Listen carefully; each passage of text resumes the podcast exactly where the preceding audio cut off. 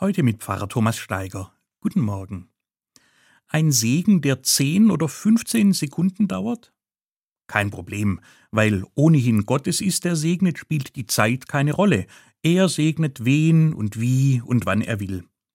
Aber die um einen Segen bitten und ich, der ihn als Priester spenden soll, ob für uns 15 Sekunden ausreichen, um ihn zu spüren?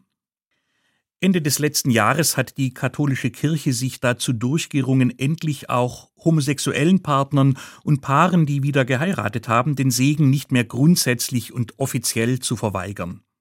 Zuerst habe ich gedacht, endlich, ein kleiner Befreiungsschlag, bis ich genauer gelesen habe. Da ist die Rede davon, ausnahmsweise barmherzig zu sein, auch wenn die Menschen, um die es geht, so nicht in Ordnung sind, wie sie sind. Dann ging mir ein Licht auf.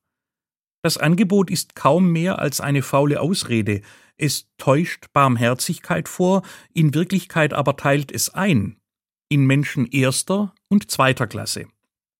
Und die in der ersten lassen sich dazu herab, denen in der zweiten ein geistliches Almosen zu gewähren. Schau, auch für dich haben wir ein bisschen Segen. Meine Enttäuschung wurde dann aber noch übertroffen, als es kurz darauf so eine Art Gebrauchsanweisung aus dem Vatikan zu diesem neuen Segen gab. Empfohlen wird eine Dauer von wenigen Sekunden und als Ort alles bloß keine Kirche.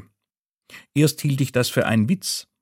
Als ich verstanden habe, dass es keiner ist, habe ich mich geschämt für meine Kirche, die etwas so Menschenunwürdiges vorschlägt. Dann lieber gar nicht oder eben richtig, wie viele Pfarrer, ich auch, das schon längst praktizieren. Ich weiß, dass es zu moralischen Fragen, vor allem wenn es um Sexualität geht, in der katholischen Kirche klare Vorstellungen gibt. Gelebt wird meistens was ganz anderes. Das wissen auch alle, und herauskommt eine Form von Scheinheiligkeit, die andere uns nicht zu Unrecht vorwerfen. Die Praxis in den Gemeinden, die ich kenne, ist viel offener und menschenfreundlicher.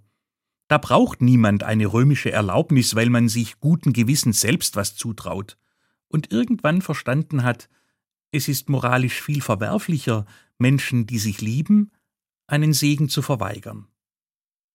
Thomas Steiger aus Tübingen von der Katholischen Kirche